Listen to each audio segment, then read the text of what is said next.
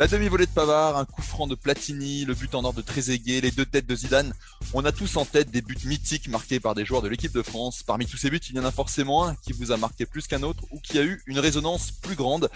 Difficile de se prononcer quand même, me direz-vous, mais nous allons quand même essayer. Je suis Adrien Yo, vous écoutez le podcast Qui c'est le plus fort? Et nous allons nous interroger aujourd'hui sur le but le plus important ou le plus marquant de l'histoire de l'équipe de France. Pour m'accompagner, quatre journalistes de la rédaction d'Eurosport, Maxime Dupuis, Laurent Vergne, Martin Mosnier et Glenn Cellier. Salut à tous Salut, Ce podcast est à retrouver sur toutes les bonnes plateformes d'écoute, de Deezer à Spotify en passant par Acast ou Apple Podcast. N'hésitez pas à nous donner 5 étoiles et à vous abonner, comme ça vous recevrez les nouveaux épisodes directement sur votre smartphone.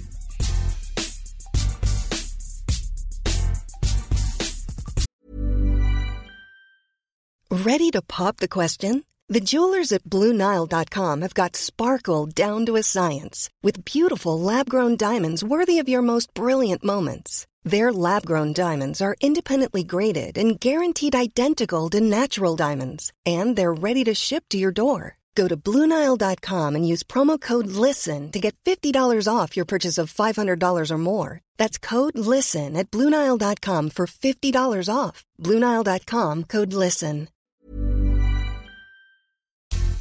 Alors pour commencer, messieurs, quel but avez-vous choisi de défendre Euh, Laurent?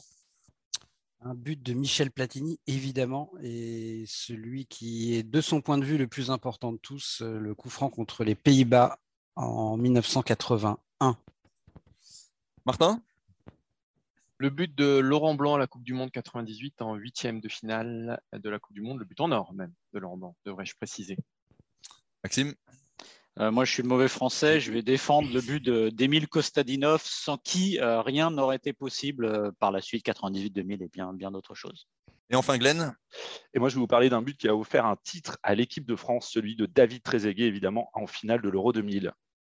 Si vous voulez bien, monsieur, je vous propose de commencer de manière chronologique. On n'a qu'à commencer avec euh, Laurent. Laurent, le but bah de. Michel Platini, euh, France-Pays-Bas 1981. Euh, alors pourquoi c'est un but marquant, important dans l'histoire de, de l'équipe de France? Bah, moi, je l'ai choisi parce que Michel Platini lui-même, on lui avait demandé un jour quel est le but le plus important de tous ceux qu'il a pu mettre en équipe de France, euh, 41, je crois, si je ne me trompe pas. Et il y en a eu évidemment énormément, mais pour lui, c'était celui contre les Pays-Bas. Donc, on- pour recontextualiser, on est, d'ailleurs, ça fera 40 ans, ça fait 40 ans presque jour pour jour. hein. Je crois que c'était le, le 18 novembre 1981. Exactement. Donc l'équipe de France euh, s'était qualifiée pour la Coupe du Monde précédente en Argentine, c'était la première depuis 66, elle n'était pas à l'Euro 1980 en Italie. Et dans ces qualifications, elle s'est placée dans une situation très difficile en perdant aux Pays-Bas, en Belgique et en, en Irlande aussi à Dublin. Et donc à l'automne 81, il reste deux matchs à jouer, à domicile contre les Pays-Bas et à domicile contre euh, Chypre. Chypre. Les Pays-Bas ont besoin d'un point pour se qualifier. L'équipe de France, elle, est obligée de prendre les quatre points. Alors Chypre, à l'époque, c'est très faible. C'est pas une, devenu une grande nation, mais au début des années 80, c'était vraiment encore plus faible qu'aujourd'hui. Donc ce match-là était considéré comme euh, une formalité. Les Bleus le gagneront 4-0. Donc le match décisif pour la qualification, il était vraiment euh, contre les Néerlandais qui étaient double finaliste euh, de la Coupe du Monde en 74, en 78, mais ils ont une génération qui est vraiment vieillissante. C'est la fin d'une génération, alors que l'équipe de France est tout le contraire au début des années 80, euh, à tel point qu'ils ont rappelé Johan Niskens pour ce match, alors qu'il joue au Cosmos de New York, euh, qu'il avait un peu tiré un trait sur tout ça. Il est rappelé. Il y a encore quelques, euh, quelques grands joueurs, hein, comme Rudy Kroll, le capitaine, euh, le défenseur. Dans les buts, il y a Hans van Breukelen, qui sera le grand, qui lui est plutôt au début de sa carrière, qui sera le grand gardien du PSV Eindhoven et des Pays-Bas qui seront champions d'Europe en 88. Et donc les Bleus jouent à qui tout double. Les deux dernières semaines avant euh, ce match au parc, Michel Hidalgo est un peu victime avant l'heure du syndrome que connaîtra Aimé Jacquet, c'est-à-dire il est très critiqué. Tout le monde est d'accord pour dire que si les Bleus ne passent pas, Hidalgo joue probablement son dernier match ou son avant-dernier match avec celui contre Chypre sur le banc de l'équipe de France. Donc il y a une énorme pression pour cette génération. Et il y a 0-0 à la mi-temps, on est en début de deuxième période. Un coup franc pour les Bleus sur un contre. Il est plein axe. Michel Platini va le frapper dans le mur et euh, il va être à retirer pour une main néerlandaise. Donc cette fois, il va être un petit peu plus euh, sur le côté, ce qui ne va pas faire de mal à Platini. Et ce qu'il faut savoir, c'est qu'il y avait déjà eu deux coups francs de Platini dans ce match en très bonne position. Et il avait déjà une grosse réputation euh, à ce moment-là quant à sa capacité à, être efficace et décisif sur euh, ce type de situation. Mais il n'est pas très en réussite ce soir-là. Les Pays-Bas, on est loin du football total. Ils jouent derrière, ils jouent 0-0, très clairement. Et c'est un match qui est très tendu, très crispant. Et donc là, Platini, 53e minute, cette fois, il va enrouler sa frappe, il va la, brosser comme il sait le faire, il va contourner le mur. Et si vous revoyez les images avec les commentaires du direct, ils sont, ils sont très faciles à trouver. C'est évidemment le duo Thierry Roland, Jean-Michel Larquet. Jean-Michel Larquet qui est plutôt au début hein, de ses, euh, premiers pas. je ne sais plus quand est-ce qu'il était arrivé comme consultant, mais ça fait pas très longtemps. Et juste avant qu'il frappe, il dit Allez, Michel. Et au moment où Platini frappe, je crois que même qu'il commence à le dire avant que la balle rentre parce qu'il a tout de suite compris qu'il allait y avoir but. Il dit oui Michel et après on va entendre Thierry Roland oui Michel oui Michel et il y a cette image très très forte de Michel Platini qui se met à courir, qui se met à genoux au milieu du terrain et qui brandit les poings comme ça en regardant vers le ciel. Je l'ai rarement vu comme ça euh, par la suite, euh, même sur des buts très très importants. Et donc, quand une image marquante, ça. Ça, c'est une vraie image. Ah oui, c'est une image euh, iconique, même, je pense, De, la, de la carrière de Platini. Et donc, quand on a demandé à Platini, euh, je crois que c'était quand il était sélectionneur de l'équipe de France, d'ailleurs, au début des années 90, quel était le match pour le but pour lui qui avait le plus compté dans tous ceux qu'il avait mis? Il avait choisi celui-là plus que le but en finale de l'Euro 84, euh, un autre coup franc, au même endroit d'ailleurs, le même coup franc sur le même but avec la fameuse Arconada, ou celui contre le Portugal aussi à l'Euro 84, ou tous ceux qu'il a pu mettre pour qualifier les Bleus pour la Coupe du Monde 86, etc., etc., ou celui euh, contre le Brésil à Guadalajara le jour de son 31e anniversaire. Il avait choisi celui-là parce qu'il dit c'est celui qui, qui déclenche tout, et il dit si je ne le mets pas celui-là, ben, peut-être qu'il n'y a pas tout le reste. Et je pense qu'il y avait peut-être qu'un coup franc de Platini pour débloquer ce match contre les Pays-Bas et permettre aux Bleus d'Hidalgo de se qualifier pour la Coupe du Monde 82 où on sait qu'ils vont aller en demi-finale. La dramaturgie. voilà, du monde où ils ont un petit peu de réussite parce que ils font pas un grand premier tour. Derrière, ils se retrouvent dans une poule euh, avec l'Irlande du Nord et l'Autriche, ce qui n'était pas une mauvaise affaire. Et puis après, il y aura évidemment cette fameuse demi-finale. Alors, ils auraient organisé, quoi qu'il arrive, l'Euro 84, mais j'ai du mal à imaginer qu'ils auraient pu gagner l'Euro 84 s'il n'y avait pas eu l'expérience, le vécu de, 82 qui a beaucoup servi euh, deux ans plus tard lors de, de l'Euro en France. Donc pour toutes ces raisons, c'est sans doute le but le plus important de la carrière de Platini en bleu. Et moi, à titre plus personnel, c'est mon premier souvenir euh, de match de l'équipe de France. Euh, c'est la première image que j'ai vraiment des, des Bleus et c'est ce but de Platini. Donc il m'a aussi beaucoup marqué, moi le but, cette image effectivement de Platini et, genou à terre. Euh, quand on découvre un petit peu l'équipe de France, c'est vrai qu'on a, on a des images fortes qui apparaissent et celle-ci en est une. Pour la petite histoire, l'équipe de France s'imposera 2-0 hein, dans ce match face aux Pays-Bas avec un but de, Didier, Didier Six. Ouais. Et un dernier mot quand même, euh, Hidalgo avait tenté un coup de poker phénoménal. Il a tenté un 4-3-3, pas de milieu défensif. Il a mis au milieu Platini, Gires et Gengini, et euh, trois attaquants avec euh, Six et je crois que c'était Bernard Lacombe, je ne vais pas dire de bêtises, mais donc c'était une équipe ultra offensive. Il a pris vraiment un risque gigantesque ce soir-là. C'était un kit ou double total euh, qui aurait pu se terminer en débâcle pour lui, notamment pour Hidalgo, et qui finalement a bah, été le point de départ de cette génération absolument fabuleuse qui, en deux Coupes du Monde et un Euro, va remettre l'équipe de France sur le devant de la scène et lui permettre de décrocher son premier titre. Et je pense aussi que s'il y a eu 98 et tout ce qui a suivi derrière, c'est aussi parce que la génération Platini a appris au football français à gagner. Et ce que dit Laurent est très vrai sur le, trou, de l'équipe de France, c'est-à-dire que s'il rate euh, cette compète-là, euh, il n'y a pas l'expérience de 82. Il faut rappeler qu'entre, tu l'as dit, entre 66 et 78, il n'y a rien. C'est 12 ans de trou et à l'échelle de l'histoire de l'équipe de France, c'est unique. Et c'est ce que dira aussi Jacquet euh, avant la Coupe du Monde, enfin, c'est ce que pense Jacquet aussi, de l'importance d'avoir joué l'Euro 96 pour euh, avoir gagné 98. Parce qu'en gros, c'est en deux phases. C'est-à-dire que si tu ne joues pas l'Euro 96, tu as zéro expérience, hormis ceux quelques-uns qui ont joué l'Euro 92. Et cette équipe de France-là de Platini avait évidemment besoin de jouer la Coupe du Monde pour avoir ce, sel et de savoir comment se, se, projeter dans une grande compétition. Donc en effet, sans ce but-là, il n'y a sûrement pas, enfin, on ne peut pas faire l'histoire, mais de victoire à l'Euro 84 a priori c'est génial de, savoir ces petites histoires parce que finalement, ça joue. Les plus jeunes générations vont avoir l'impression que l'équipe de France, c'est naturel de les voir dans des grandes compétitions, etc. on pense qu'à cette époque-là, voilà, ça joue sur un but. Et, finalement, une histoire derrière qui se déroule avec le, France-Allemagne 82, l'Euro 84, etc., ça, aurait pu tout ça ne pas exister c'est fragile, c'est fragile un destin. c'est fragile, c'est vrai, mais on est et on va en bah. parler tout de suite parce que 12 ans plus tard, euh, on va parler du, match euh, et du but euh, qu'a choisi Maxime.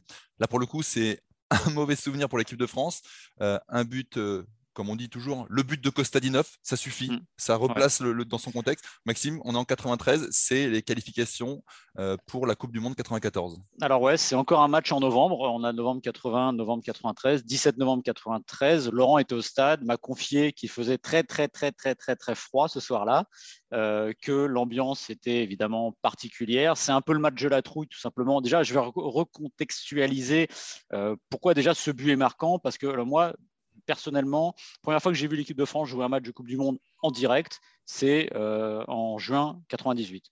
Donc j'ai attendu quasiment 20 ans pour voir l'équipe de France. Et ça dit combien c'est fragile et combien c'est précieux de voir une équipe jouer une Coupe du Monde. Moi j'ai connu les vaches maigres et euh, cette année 93 elle est particulière pour le football français parce que c'est celle de la première victoire en Ligue des Champions, euh, la seule victoire en Ligue des Champions d'un club français, l'Olympique de Marseille. Et on se dit bah, finalement ça va rouler, l'équipe de France va jouer la Coupe du Monde.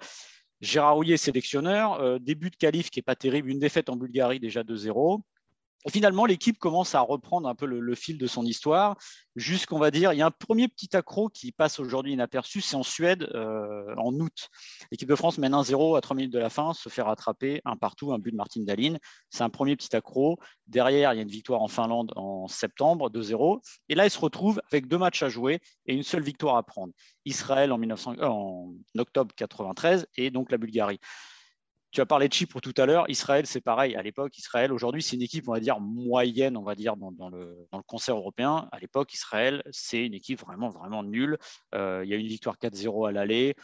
Honnêtement, ça ne doit pas faire un pli. Normalement, l'équipe de France doit battre Israël et se qualifier pour la Coupe du Monde américaine euh, en octobre.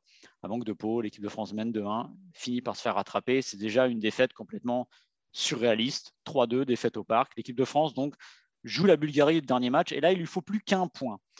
Ce point, elle va le tenir pendant euh, exactement 90 minutes. Euh, c'est un match, comme je l'ai dit, un match de la trouille, parce que euh, l'équipe de France ne sait pas trop comment faire face à cette équipe de Bulgarie.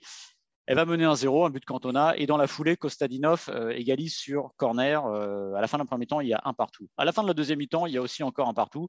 L'équipe de France obtient, vous connaissez sans doute l'image, obtient un coup franc côté droit euh, de la surface de réparation. Il est joué à deux et là, Ginola, euh, qui vient de rentrer en jeu, j'en reparlerai après, veut centrer parce qu'il veut faire le, j'allais dire peut-être pas le héros, mais on sent qu'il a besoin de jouer et il l'avait revendiqué avant le match. Il ne comprenait pas pourquoi il n'était pas titulaire. Il est rentré en cours de jeu il arrive, il est côté droit, il centre, ça va jouer en 16 secondes. On est, euh, c'est 44 minutes 43 secondes. Le centre de Ginola est trop long. Il passe de l'autre côté du terrain. Récupération, je crois que c'est Kremeniev qui a le ballon. Ça va remonter en 16 secondes. Euh, une ouverture de PNF sur Kostadinov qui euh, est à la lutte avec Laurent Blanc. Il est vraiment excentré côté droit. Et là, il va balancer la frappe du désespoir absolu, frappe surpuissante sous la barre.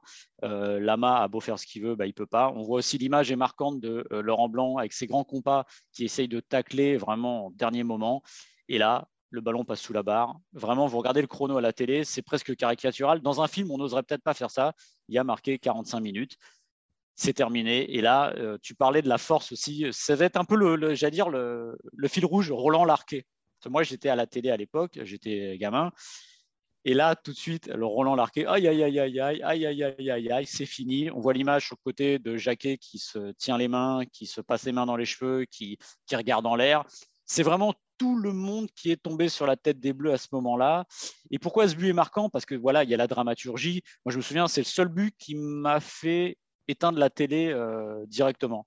C'est-à-dire que j'étais sans voix il n'y avait plus rien. C'est-à-dire, j'avais euh, tout était éteint. Je, suis allé me coucher directement. Ah, tu avais cours de maths à 8 heures le lendemain. Ouais, j'avais aussi cours. Mais vraiment, je me, me suis retrouvé sans voix. C'est au-delà de la déception, c'était inexplicable. Il va marquer ce but-là. Je me souviens en plus, il n'y a pas d'arrêt de jeu derrière quasiment. Ils engagent, ça siffle. Et un truc très marquant que j'ai revu euh, récemment, qui ne m'avait pas marqué à l'époque, c'est que même la réalisation de TF1 se trompe. Elle marque France 2, Bulgarie 1. Tellement c'est surréaliste, tout le monde, tout le monde perd les pédales à ce moment-là.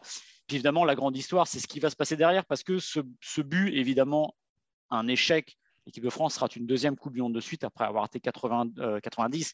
L'équipe de France ne va pas aux États-Unis.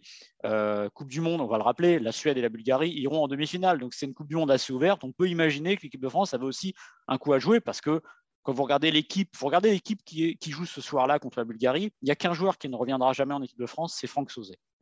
Le reste va revenir et une partie d'entre eux va être championne du monde. Il y a De Sailly qui joue ses premiers matchs. Euh, il y a déjà Didier Deschamps. Il y a Papin Cantona. Papin Cantona en mondial. Il y a Blanc qui, lui, va euh, vouloir se mettre de côté mais va revenir. Donc, il y a quand même une équipe. Manu Petit. Manu Petit, ouais, ouais. C'est une équipe qui, honnêtement, vous la mettez en 94, aurait tenu la route. Mais il y a ce blackout euh, ce soir-là, enfin ce blackout d'un mois, parce qu'il ne faut pas oublier Israël. Et puis évidemment, ça va être bah, les, abysses du football français euh, Houillet qui va s'en prendre à, David Ginola avec l'exo avec le crime contre l'équipe. Et là, il faut rappeler quand même que Houillet ne parle pas seulement de l'action de Ginola, il parle de ce qui s'est passé avant, de ses états d'âme qu'il a étalé dans la presse euh, à Clairefontaine en disant Moi, je ne comprends pas ce qu'il faut que je fasse pour être titulaire. Il est dans l'ombre de Papin et Cantona. Il y a la guéguerre entre les Parisiens et les Marseillais à l'époque qui va finir par plomber le truc. Houillet se fait virer. Euh, Fournet-Fayard, qui est à l'époque président de la fédération, part aussi. Et on est vraiment dans un moment où bah, plus grand monde veut de l'équipe de France. Il y a Robert Herbin Gilbert Grèce, je crois, qui sont intéressés par le poste. Euh, et que fait la, Fédé avec, on va dire, une tête euh, de, de, Fédé qui est Jacques Georges, qui est intérimaire Il dit on va essayer mes jaquets. Voilà, c'est quasiment le seul recours. On va l'essayer sur deux matchs. On va voir ce que ça va donner. L'équipe de France gagnera en Italie 1-0, l'Italie qui va être vice-championne du monde. L'équipe de France battra le Chili, euh, je crois que c'est à Lyon 3-1. Et puis après, il y a la Kirin Cup, ça se passe bien. On dit, bon, bah écoutez, tant qu'à faire, on va essayer Jacquet. Et puis l'histoire s'écrit à partir de ça. Et c'est fantastique, comme quoi on parle de la, fragilité d'un destin, bah, il est là. C'est-à-dire que Jacquet aussi, quand il, euh, quand il y a ce but de Kostadinov, lui, il est adjoint de Gérard Rouillet. Il se dit, c'est terminé pour moi. C'est logique, je suis dans le staff, je vais dégager. Et eh ben non, on essaye Aimé Jacquet. Puis l'histoire, ça va jusqu'au 12 juillet 98, une construction d'équipe et un titre mondial. C'est assez, c'est presque inespéré, mais ça part de ça. Moi, j'ai toujours eu le grand regret de ne pas avoir l'équipe de France à la Coupe du Monde 94, qui est à mes yeux ma préférée, parce que j'avais adoré tout ce qui s'était passé là-bas. Oh, c'est pas 90. Ah oui, si, il y a 90 que j'aime bien, mais, non. mais 94. C'est la plus belle quand même, 90, Maxime. Tu me l'as toujours dit. Là, il faudrait refaire un, truc. Mais 94, j'adore parce que voilà, c'est il y a du jeu, c'est fantastique. Il manque juste l'équipe de France. Bah voilà, c'était un mal pour un bien. Il, ça valait le coup finalement d'attendre 4 ans supplémentaires et d'arriver à 98 et la victoire évidemment des Bleus en Coupe du Monde. C'est difficile à dire. Est-ce que euh, les Bleus n'auraient pas gagné 98 s'ils n'avaient pas participé à 94 Et peut-être qu'ils auraient gagné 94. Et peut-être également. Mais oui, mais je pense que la construction n'est pas la même parce que si tu joues 94, que tu fais une bonne Coupe du Monde, tu, Zidane arrive. Peut-être que Zidane est d'ailleurs dans la liste pour la Coupe du Monde parce qu'il arrive en août 94. Mais est-ce que à un moment dans la construction de l'équipe, il prend les clés avec Djorkaeff? Il faut rappeler que euh, Jacquet va donner les clés à Djorkaeff et à Zidane euh, parce qu'ils voient quelque chose qui est bien, parce que Cantona est suspendu en 94, en 95, et après son high kick, et qui se dit, bon, bah, finalement, j'ai pas besoin d'un créateur, j'ai besoin d'un avant-centre. Et Cantona, à ce moment-là, lui, se voit plus dans un créateur. Est-ce que tu dégages plus facilement Cantona dans ces conditions-là? Je ne suis pas sûr. On ne fera pas l'histoire, mais peut-être que oui, on aurait peut-être gagné 94 et que 98, on aurait fait un quart de finale. Je ne sais pas. Ah, ces histoires d'équipe de France, en tout cas, 98, vas-y Laurent. Ouais, non, une ou deux choses quand même. Quand Maxime dit que c'était invraisemblable, c'est vrai que tout est invraisemblable dans ces deux matchs. Ils mènent contre Israël, ils mènent contre la Bulgarie, ils arrivent à perdre ces deux matchs. Mais il y avait quand même un verre dans le fruit depuis mmh. le début et, c'était vraiment, je pense, le, cette guéguerre. On est, on est au paroxysme à cette période-là de la guéguerre entre, entre l'OM et le PSG qui compose euh, pendant pratiquement toutes les qualifs 80 euh, à 90% du 11 de départ de Jaroui. Et, et cette campagne de qualif, il l'avait remise sur les rails, mais elle était mmh. très très mal partie. à tel point que dès le début, on a eu peur que ça tourne à la catastrophe. Et il y avait eu le fameux France-Autriche au Parc des Princes mmh. avec la phrase de Jean-Luc Sassus qui a été rapportée. je crois que c'était Alain Roche ou Laurent Fournier qui dit ça, je ne sais plus où après le coup d'envoi, euh, les Marseillais euh, commencent à voilà, Boli pour euh, Casoni, pour machin, et Sassus qui sort, un de ses coéquipiers parisiens, laisse tomber, les Marseillais jouent entre eux. Quand on en arrive là, en équipe de France, c'est qu'il y a un problème. Alors c'est vrai qu'ils auraient largement dû se qualifier, mais quelque part, et avec l'affaire Ginola, qui, a été la, cerise sur ce gâteau-là. Euh, l'ambiance était pourrie dès le début. Et puis une petite anecdote, le soir de France-Israël, euh, France, la France reçoit Israël, la Suède reçoit la Finlande, et si les deux gagnent euh, à domicile, c'est fini, les deux sont qualifiés pour, pour la Coupe du Monde et la Bulgarie est éliminée. La Suède va gagner contre la Finlande, évidemment la France ne va pas gagner, et ce soir-là, la Bulgarie jouait également à domicile à Sofia à 18h. Ils gagnent 4-1. Et derrière, Kostadinov, euh, Stoichkov et Penev vont aller euh, manger dans un restaurant à Sofia. Et c'est pas la fête parce que même s'ils ont gagné, ils sont persuadés que pour eux c'est terminé, que la Bulgarie a raté le coche. Et c'est un serveur qui, euh, au moment du dessert, va venir leur annoncer qu'Israël a gagné au Parc des Princes. Ils vont croire à une blague jusqu'à ce qu'ils aient la confirmation de l'info. Et ce soir-là, Stoichkov va, va promettre à ses coéquipiers, leur dire on va gagner au parc et on fera une grande Coupe du Monde. Voilà. Et ce 17 novembre 1993, c'est probablement la soirée la plus incroyable de l'histoire des qualifications pour une Coupe du Monde ou pour un Euro. Je vous invite à, vous replonger là-dedans. France-Bulgarie, c'est vraiment un tout petit truc par rapport au nombre de matchs décisifs qu'il y a eu et des histoires complètement invraisemblables. C'est vraiment une soirée hallucinante. Et pour, confirmer ce que tu dis sur PSG euh, Marseille, ce soir-là, il y a 13 joueurs qui ont foulé la pelouse et il n'y en a que, que 3 qui n'ont pas joué dans les euh, six derniers mois à l'Olympique de Marseille. Euh, L'Olympique de Marseille, pardon, ou le Paris Saint-Germain. Donc c'est vraiment l'ossature. Et dernière anecdote qu'on avait découvert 20 ans après, alors ça ressemble à une légende, mais a priori ça a été confirmé par les principaux intéressés, c'est que Kostadinov n'avait pas de visa pour entrer en France. Et que, en gros, ça s'était un peu arrangé avec Mirailov qui avait joué à Mulhouse. Ils avaient trouvé une manière de passer d'Allemagne à France parce qu'ils faisaient leur stage préparatoire. Donc, si les douaniers avaient fait leur boulot, on serait allé au mondial. Ils l'amenaient en voiture jusqu'au Parc des Princes. Voilà. On va se plonger euh, 4-5 ans plus tard, parce qu'on parlait de 93-94, euh, là pour le coup c'est une fin heureuse, mais ça n'a pas été si simple. Tout le parcours d'équipe de France lors de euh, la Coupe du Monde euh, à domicile n'a pas été linéaire. Et il a fallu notamment ce but en huitième de finale que tu as choisi de défendre, Martin, ce but de Laurent Blanc dans la prolongation. Oui, parce que pour moi, c'est le but le plus marquant du tournoi, le plus important de l'histoire des Bleus. Euh, l'équipe de France sort d'un premier tour réussi, euh, mais bon, Afrique du Sud, Arabie Saoudite, Danemark, tout se passe très bien. Euh, et ta huitième de finale face au Paraguay. Alors, le Paraguay, c'est déjà un invité surprise parce que tu t'attends à retrouver euh, soit Nigeria, soit l'Espagne. Euh, mais l'Espagne fait match nul euh, contre, contre le Paraguay. Et le Paraguay tape le Nigeria lors de la, dernière journée. Et donc, on a un huitième de finale un peu inattendu face, face au Paraguay. Évidemment, ce match-là, l'équipe de France à domicile n'a pas le droit de le, perdre. pour moi, c'est presque le match pivot de, cette Coupe du Monde pour, l'équipe de France. Évidemment, si l'équipe de France ne va pas au bout, ce serait une déception. Mais enfin, perdre contre le Paraguay en huitième de finale, euh, ça ferait vraiment tâche. Le Paraguay ne pèse pas grand-chose euh, à cette époque-là. Si tu perds en quart de finale contre l'Italie, disons que évidemment, ça reste une déception, mais c'est un peu plus acceptable, comme si tu perds euh, dans, le dernier carré.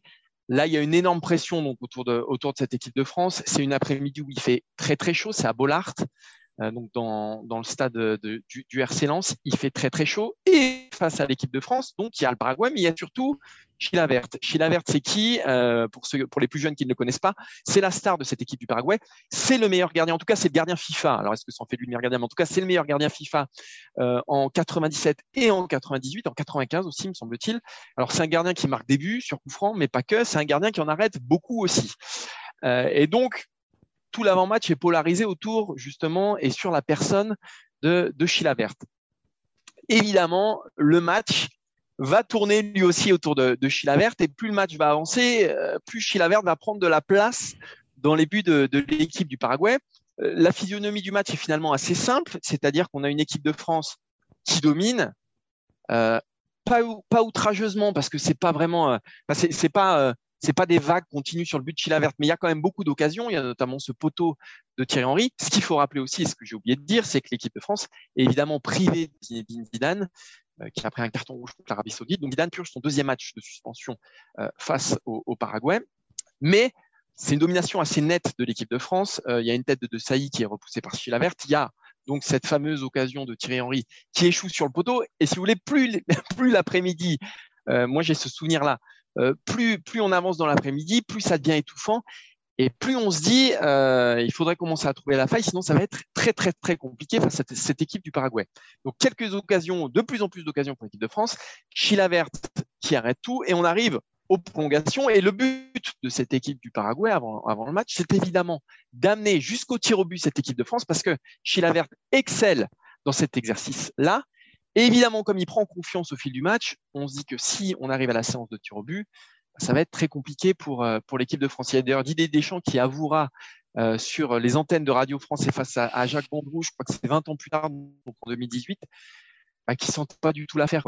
Euh, il dit que évidemment euh, Fabien Barthez était, euh, était honorable dans l'exercice des tirs au but, mais se retrouver face à Chilavert qui avait sorti un match monstrueux, ça aurait été plutôt indélicat pour, pour, pour cette équipe de France. Donc le match avance, et puis il y a Laurent Blanc qui décide. Laurent Blanc, on sait, hein, qui, a, qui, a, toujours marqué beaucoup de buts dans sa carrière de joueur, qui n'est pas qu'un défenseur central, qui a joué milieu de terrain. Et, et, Laurent Blanc, il décide au fil du match, et notamment en prolongation, eh ben, d'apporter le surnombre. Et en prolongation, finalement, il décide de quasiment rester dans la surface adverse, au grand dame de Marcel Desailly, qui derrière lui dit Mais Lolo, tu peux pas faire ça, il faut que tu reviennes. Desailly est vert de rage, mais Laurent Blanc décide de rester et d'apporter ce surnombre et, de faire la différence. Donc on avance au fil du match, on avance euh, euh, dans, la, dans la prolongation euh, jusqu'à 114e minute. Donc on a 6 minutes de la séance des turbus. Je ne sais pas si vous imaginez, euh, avec un, un, Bollard en fusion. 114e minute. Thierry Henry est sorti blessé. Donc en plus, tu dis de plus en plus d'éléments contre cette équipe de France. Pires est rentré. Pires centre sur la tête de David Trezeguet, qui fait une petite remise à Laurent Blanc et donc qui délivre Bollard, qui délivre évidemment l'équipe de France. But en or. Donc la France est qualifiée pour les quarts de finale de la Coupe du Monde. C'est le premier but en or de l'histoire euh, de la compétition. Et pour moi, ça marque un tournant parce qu'effectivement, eh ben voilà, tu te retrouves face à l'Italie en quart de finale. Je vous explique pas la descente aux enfers de l'équipe de France, comment euh, Jacquet et Zidane auraient été jetés en pâture si l'équipe de France avait été éliminée par Paraguay en huitième de finale, parce que jusque-là, la Coupe du Monde de Zidane se résume à pas grand-chose, si ce n'est cet essuyé euh, les crampons sur, euh, la cuisse d'un joueur bien. Donc, on, ce match, pour moi, ce but marque le pivot dans la campagne de l'équipe de France à la Coupe du Monde 98. C'est un tournant. Alors, je dirais, ce match, il est un peu à l'image de cette équipe de France, c'est-à-dire que voilà, c'est solide derrière, mais c'est laborieux et, c'est pas flamboyant. Mais malgré tout, ça passe, ça passe par un trou de souris. On s'évite Chila verte au tir au but. On se qualifie pour les quarts finales de la Coupe du Monde 98. Et surtout, c'est un soulagement immense. Moi, c'est cette image qui me reste. Moi, j'étais gamin euh, face à ma télé. C'est le commentaire de Gilardi. La lumière est venue de blanc. La lumière est aussi venue de Trezeguet, hein, parce que la, la remise de David Trezeguet quand on est avant-centre, cette petite passe décisive, elle est absolument exceptionnelle. Mais voilà, c'est surtout un énorme, un, immense soulagement face à cette équipe du Paraguay qui, a priori, ne valait pas grand-chose, mais surtout face à Chila Verte qui en avait fait cauchemarder plus d'un avant le match. Et pendant le match, je vous explique pas. Donc voilà. C'est un des premiers tournants, effectivement, parce que c'est vrai que cette équipe de France sur la route de, 98, il y a le Paraguay et il y a derrière la, la séance de tir au but de l'Italie, il y a les buts de Thuram en demi. Ah tout ça, c'est une construction et on a l'impression qu'à chaque, à chaque, chaque tour, ça peut s'arrêter. Euh, ah bah, c'est pile ou face presque. Sauf en finale. c'est la Coupe du Monde de l'arrache, hein, de toute façon. C'est le paradoxe de 2000, on en parlera après, c'est que c'est des scores de 1, 2, 1, 2, 1, mais sauf que tu sens que cette équipe a quelque chose en plus. 98, c'est de l'arrache, de l'arrache. Et pour revenir sur le match, il y a une image qui m'a marqué, je me souviens, c'est Chilavert qui, l'image du match aussi, c'est Chilavert qui relève tous ses guerriers à la fin. Tous les mecs sont effondrés et il va les relever. C'est vraiment le, mal dominant qui, euh, qui attendait que ça. Et comme tu l'as dit, il attendait vraiment les tirs au but. C'était euh, et on tournait autour de ça. Heureusement, on n'est pas anglais, on n'a pas l'habitude de perdre à chaque voiture but, mais tu sentais qu'il y avait ce côté euh, dire euh, ils vont nous amener là où ils voulaient, et ça problématique. Et pour revenir sur Laurent Blanc, alors il y a deux Saï qui est pas très content, mais il y a surtout Jacquet qui demande à Laurent Blanc de ne pas monter, voilà. Alors que Laurent Blanc, comme tu l'as dit, il a été mis au terrain. Jacquet est l'homme qui a fait reculer Laurent Blanc contre son gré à Montpellier en début des années 90. Et pourtant, à ce moment-là, il lui dit non, non, il ne faut pas y aller, il ne faut pas y aller. Et comme tu l'as dit, Laurent Blanc, comme il le fera souvent et régulièrement, c'est plus qu'un défenseur central. Et le type, quand tu es mené au score, tu le mets dans la surface parce qu'il est bon avec les pieds, il est bon de la tête, il peut apporter tout. Et là, c'est l'exemple, vraiment sûrement son but le plus important dans, toute sa carrière, mais pas le seul là-dessus. Je pense que l'équipe de France doit être la seule équipe euh, dans l'histoire de la Coupe du Monde à avoir gagné la Coupe du Monde sans un but d'un attaquant euh, des huitièmes à la finale. Je pense que c'est un cas de figure euh, complètement inédit. Mais ils, avaient vraiment la trouille au ventre ce jour-là parce que, effectivement, comme Martin a dit, on n'a pas le droit, entre guillemets, de perdre euh, déjà en huitième. Euh, un pays organisateur qui perd en huitième, il n'y en a pas beaucoup. Hein. Il y a eu les États-Unis. Bon, L'Afrique du Sud, c'est un petit peu à part, mais globalement, on attend, surtout quand tu es une nation comme la France, qui est qui avait quand même une certaine place déjà dans le foot, dans le international, qui est allé plus loin. Et après, perdre au tir au but contre l'Italie en quart, euh, je n'ai aucun doute sur le fait que Jacquet euh, aurait été descendu, mais disons que c'était un destin peut-être un petit peu plus acceptable que de perdre, euh, que de perdre contre le Paraguay un tour plus tôt. Et je pense qu'ils ont retrouvé un petit peu la même chose en demi, c'est-à-dire que c'est peut-être contre l'Italie qu'ils ont eu le, on ressentait, c'était tendu comme match, mais on ressentait pas cette même trouille que ce qu'on avait pu ressentir contre le Paraguay ou contre la Croatie, parce que c'était pareil. Tout le monde attendait une demi-finale contre l'Allemagne, on parlait que de ça. Et finalement, on s'est retrouvé avec la Croatie, dont c'était la première euh, compétition internationale, euh, la première Coupe du Monde. Bah, c'était pareil, tu ne peux pas perdre chez toi contre la Croatie, même si c'était une formidable équipe. Et là, on a retrouvé cette équipe morte de trouille et le fameux discours de Jacquet, qui est pour moi, vraiment, l'image que je, retiens de Jacquet de cette Coupe du Monde, où, il a ce discours à la mi-temps où il leur dit euh, Vous avez peur de quoi? Vous avez peur de qui? Vous avez peur de perdre? Il dit Vous allez perdre, hein. vous inquiétez pas, vous y allez tout droit. Et il y avait avoir le but de Chouker, et, derrière ce qui se passe avec Thuram, pour moi, c'est vraiment le moment le plus invraisemblable peut-être de l'histoire de l'équipe de France, parce que que Laurent Blanc marque un but, comme vous l'avez dit, c'était un 10 de formation, c'est un joueur très offensif, il avait beaucoup marqué de buts. Alors c'est vrai, souvent plus sur coup de pied arrêté en équipe de France que, euh, avec son jeu de tête que dans le jeu comme ça. Mais disons que Laurent Blanc monte comme ça à l'instinct euh, dans une fin de prolongation, ça avait un côté moins extravagant que ce doublé d'Ilian Thuram. et l'équipe de France a toujours eu besoin gagner une grande compétition d'un but comme ça. Euh, euh, celui de Pavard, le doublé de Domergue euh, et, Michel Platini, quand on lui demandait pourquoi lui, il n'avait pas gagné la Coupe du Monde, il disait Moi, j'ai pas William Ayash qui m'a mis un doublé en demi-finale. et, pour revenir à ce que tu début de Laurent Blanc, Laurent Blanc a mis 16 buts en équipe de France, c'est autant que Ribéry, par exemple, pour vous donner un peu une idée quand même de l'apport offensif du bonhomme. Ce qui, est, dingue avec le but de Laurent Blanc, c'est ce que tu disais très bien, Martin, euh, tout à l'heure, c'est vraiment ce soulagement, cette chape de plomb qui tout d'un coup euh, s'enlève.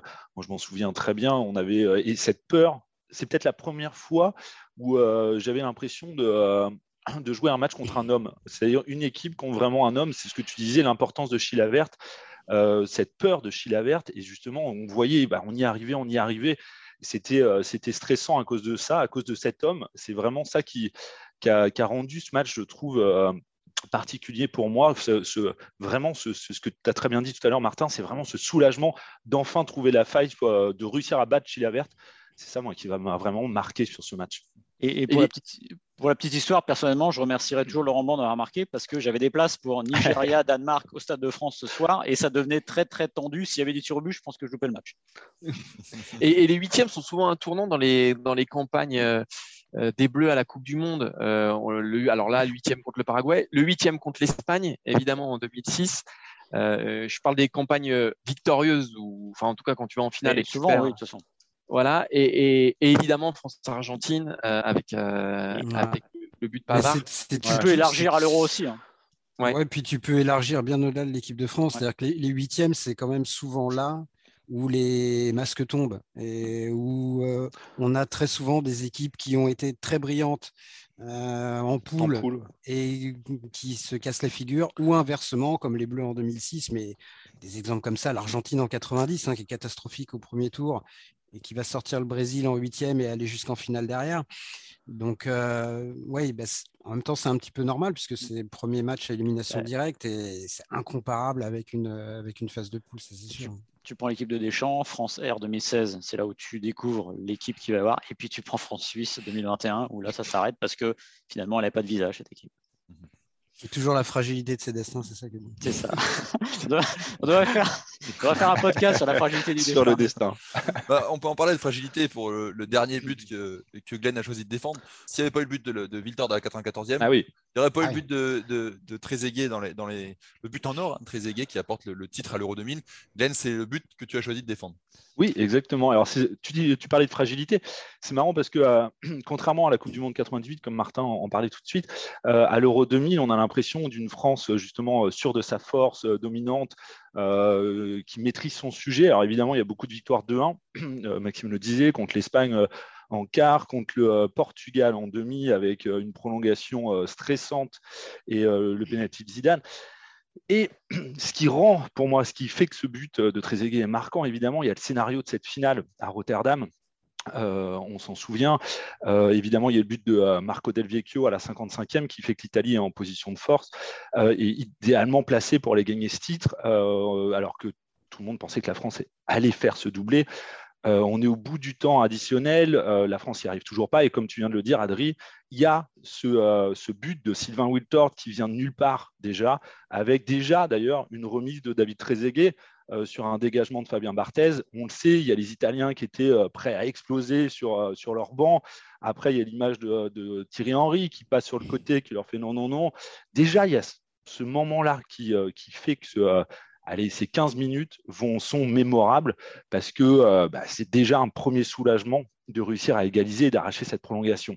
Mais après, si j'ai choisi ce but de Trezeguet plus que le but de Sylvain Wilton, qui a déjà été pour moi un, souvenir mémorable, c'est parce que pour moi, tout est superbe dans ce but de Trezeguet. Il y a, vraiment tout. Le, scénario, le, momentum, euh, parce qu'on le sait, il arrive à la 104, 104e minute, mais il y a aussi euh, le coaching de Roger Lemaire, qui avait déjà été déterminant parce qu'il avait déjà fait rentrer euh, Sylvain Whitthorne et David Trezeguet. Il y a un troisième homme qui va être clé dans cette euh, prolongation, c'est Robert Pires.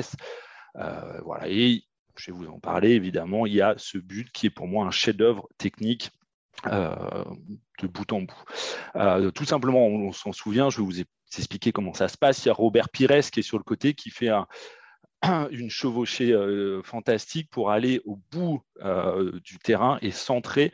Et là, il trouve David Trezeguet au cœur de la surface qui place une demi-volée superbe du gauche qui va dans la lucarne de Francesco Toldo. évidemment, c'est le but en or. c'est ce qui rend particulier aussi ce but, c'est-à-dire que bah, c'est fini, la France est championne. Euh, le, geste de Trezeguet est sublime. Et ce que j'ai adoré, moi, ce qui m'a marqué, c'est euh, la célébration derrière. Je me souviens de, euh, de Trezeguet qui exulte, qui enlève son maillot, qui va courir vers le, bord du terrain. Et là, il, y a, il rejoint Thierry Henry. Et aussi cette course superbe de Roger Lemaire, qui n'était pourtant pas celui le plus exubérant, mais qui court les bras en croix vers justement David Trezeguet, Thierry Henry et tout son groupe. Euh, c'est superbe, c'est un moment, euh, unique. Euh, alors évidemment, grâce à cette règle du but en or, qui rend les choses un peu plus exceptionnelles. Mais je trouve que le geste, vraiment ce geste de, David Trezeguet, c'est un but qui est magnifique. vraiment, bah, c'est du David Trezeguet, c'est l'attaquant pur, l'avant-centre, l'avant-centre que j'adorais justement parce que c'était le vrai neuf. Et voilà, c'est en plus ils font le doublé qui à l'époque était inédit, c'est-à-dire mondial euro, c'est-à-dire qu'ils assument leur statut de champion du monde pour aller chercher cet euro. Euh, c'est la, cerise sur euh, la cerise en or, j'allais dire, euh, sur le gâteau. C'est intéressant parce que le gâteau sur la cerise. la, cerise en, or, ça fait mal. Quand même. Ah, il faut pas la manger. C'est intéressant ce que tu dis, Glenn, parce que c'est difficile de, de, séparer les deux buts. Finalement, les deux buts sont très liés. Et, et le but de Viltord comme celui de Trezeguet, tu aurais pu choisir Viltord sans aucun problème, parce que euh, ça, ça, a délivré presque plus euh, l'équipe de France.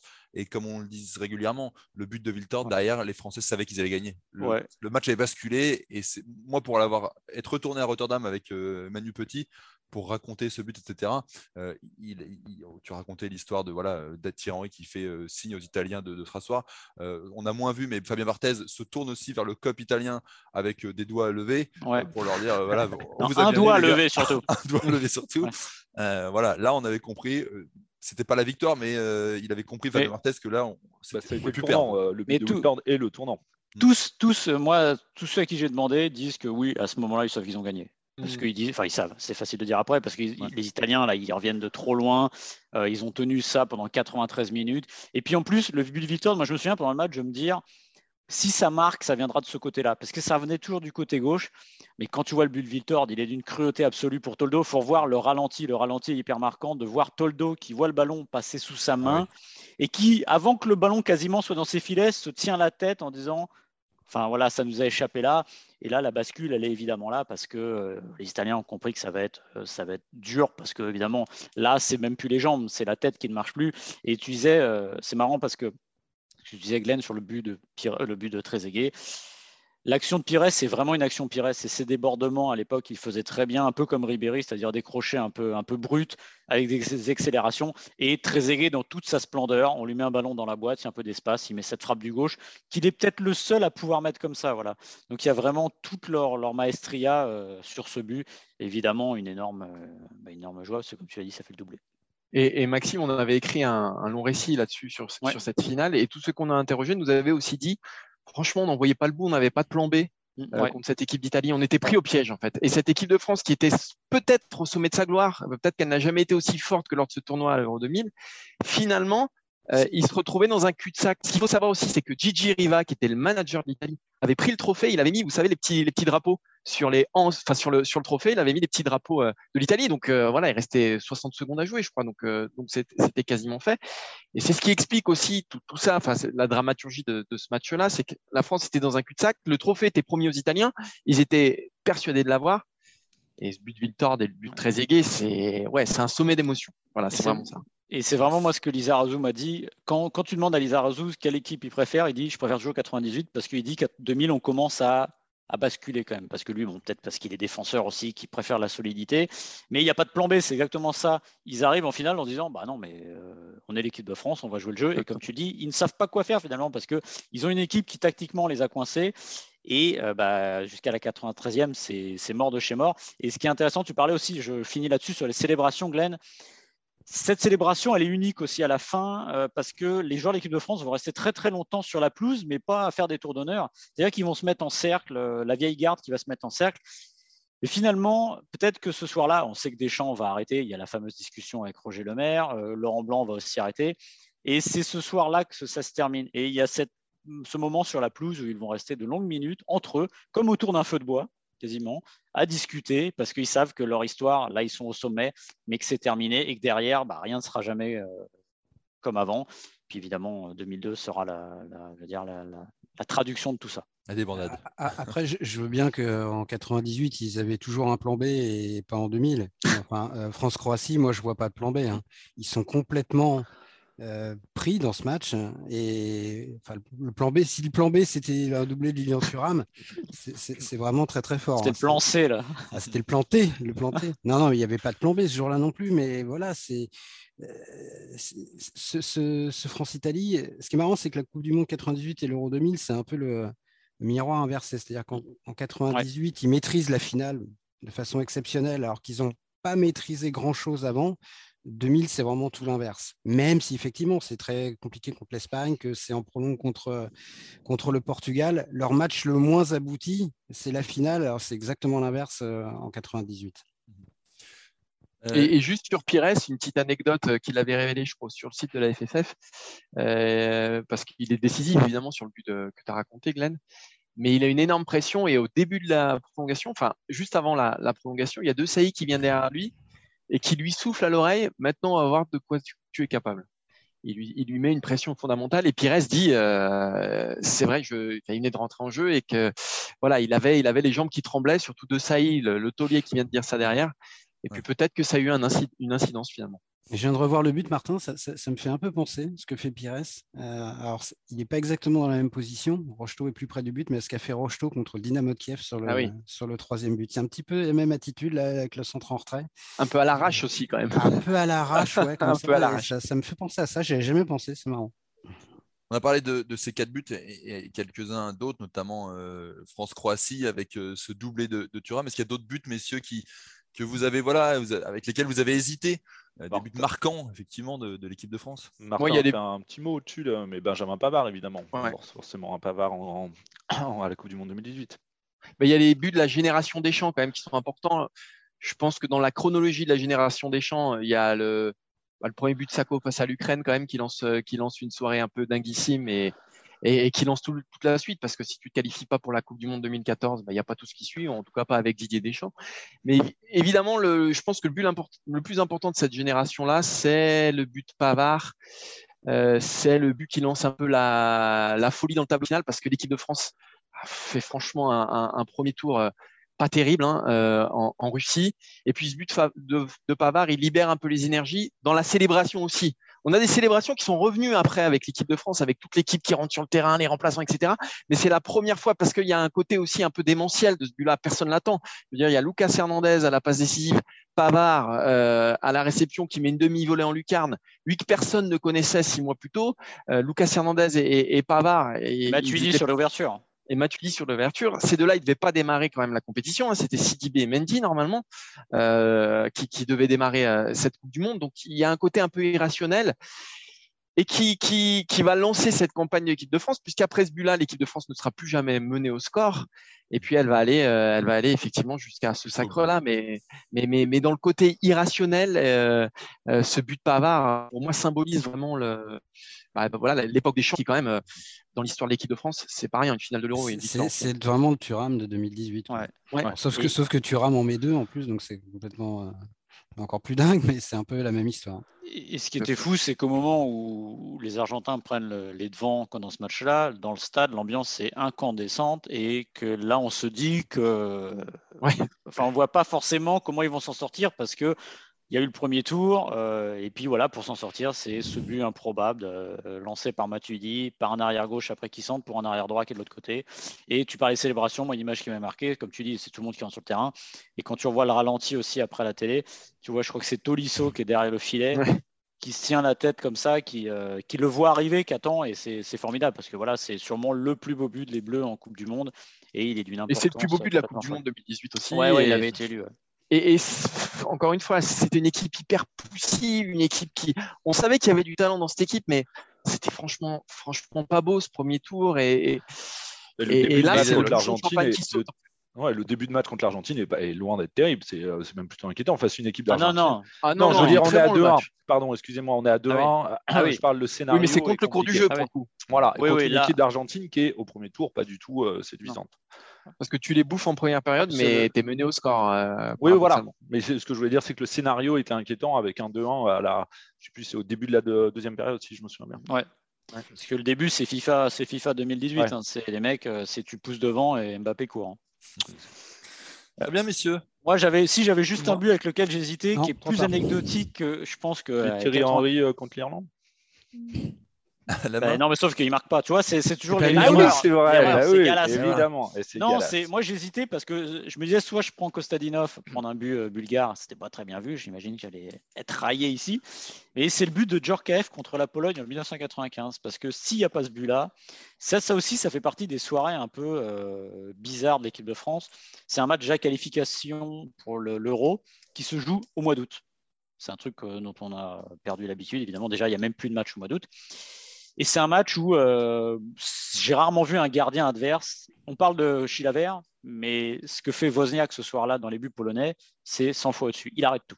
C'est la, Pologne mène 1-0. Euh, L'équipe de France n'est pas très bien embarquée dans les, dans qualifs. Euh, Lizarazu va avoir un penalty qu'il va rater. Et puis là, on joue à 3 minutes de la fin. Il y a un coup franc qui est côté droit, qui n'est absolument pas pour un droitier, mais que Djurkaev va aller tirer et qui va les mettre au deuxième poteau je vous invite à aller voir la frappe, qui est assez improbable, qui est sûrement un coup franc assez unique dans sa carrière, parce qu'il va le tirer de l'autre côté. Ça fait un partout, et on se dit qu'en plus, encore à ce moment-là, que l'équipe de France va rater l'euro, parce qu'elle a raté ce match-là. Et il y aura évidemment la Roumanie derrière, le match qui est fondateur de l'époque Jacquet, l'époque Zidane. Victoire en Roumanie 3-1, et l'équipe de France ira à l'euro, et puis on connaît la suite. Mais ce, but-là, il est, ça fait partie des buts oubliés, je trouve, mais qui ont une importance fondamentale, et qui ont aussi cristalliser l'importance de Djorkaeff dans l'histoire de l'équipe de France parce que si à ce moment-là de l'histoire des Bleus, il n'y a pas de Djorkaeff, ben, il n'y a pas grand monde pour les sortir de l'ornière et il n'y aurait pas eu toute la suite dont on a parlé après. Intéressant, mais ton choix était osé, Maxime, hein, et euh, on aime ces choix. À quoi ça tient un destin, hein, Maxime Et à quoi ça tient? La fragilité, comme dit Alain. C'est rigolo parce qu'on n'a on a même pas mis un but de la finale euh, contre le Brésil ou des choses comme ça. Quoi, et pour dans le même sens. Et non, parce que c'est ce qu'on disait, c'est tellement maîtrisé que finalement le destin de cette équipe il s'est noué avant avec Thuram et avec Blanc. Quoi. Presque ou de, France-Croatie d'ailleurs, de finale de Coupe du Monde. Non, mais c'est rigolo. Oui. Pour aller dans le même sens que Maxime sur son choix de Kostadinov, est-ce que le but d'Eder en finale de l'Euro peut être considéré ah aussi bah. comme un acte fondateur pour la suite et la victoire euh, de non. non. non, parce que l'histoire de ce groupe était déjà en marche. L'acte fondateur, c'est l'Ukraine. C'est 2013. Non, ce que ce qu'apprend Deschamps sur ce match-là, c'est pas d'avoir perdu, c'est dans l'avant-match et de pas euh, sanctuariser l'avant-match et de pas événementialiser. Voilà, c'est ce qu'il répète à chaque fois. Il dit on a fait trop d'affaires de cette finale, mais c'est pas tant le but, c'est la façon d'aborder le match qui a changé par rapport à la Croatie deux ans après. Très bien, messieurs.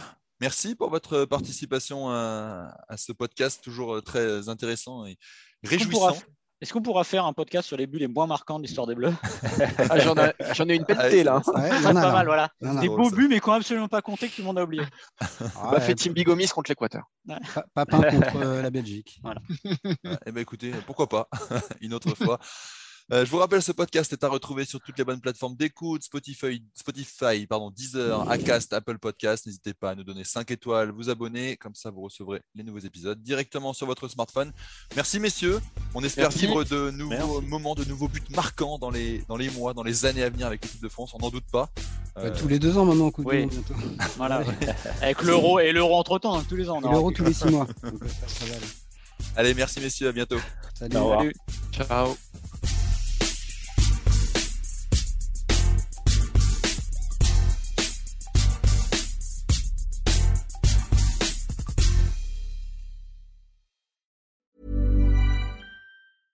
Flexibility is great. That's why there's yoga. Flexibility for your insurance coverage is great too. That's why there's United Healthcare Insurance Plans.